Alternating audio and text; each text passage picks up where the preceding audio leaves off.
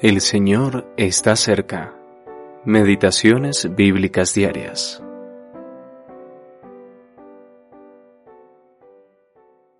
Mas al primer año de Ciro, rey de los persas, para que se cumpliese la palabra de Jehová por boca de Jeremías, Jehová despertó el espíritu de Ciro, el cual hizo pregonar por todo su reino diciendo, Así dice Ciro, rey de los persas, Jehová el Dios de los cielos me ha dado todos los reinos de la tierra, y él me ha mandado que le edifique casa en Jerusalén, que está en Judá.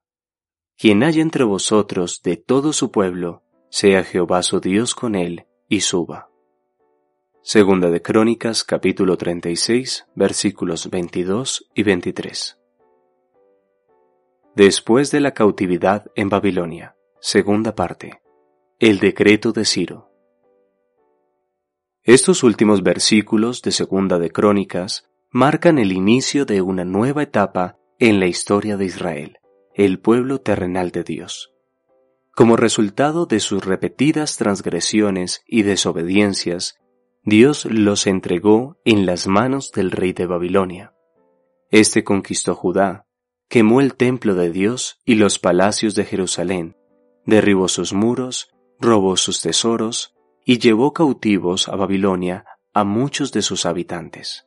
Allí sufrieron durante setenta años en cautiverio. Pero Dios no cambia, Él es fiel, cumple su palabra. Cerca de dos siglos antes, había dicho por medio de Isaías, Yo soy el que dice de Ciro, es mi pastor, y cumplirá todo lo que yo quiero. Al decir a Jerusalén, serás edificada y al templo serás fundado. Isaías capítulo 44 versículos 27 y 28.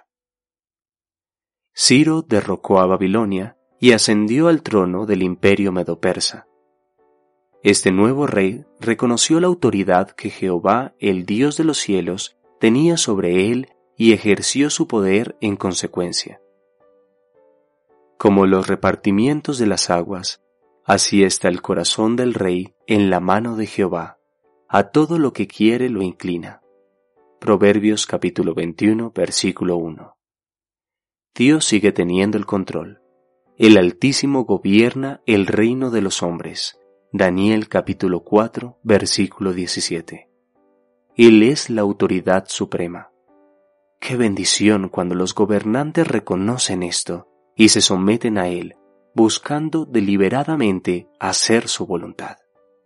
Ay, cuán poco vemos esto en la actualidad.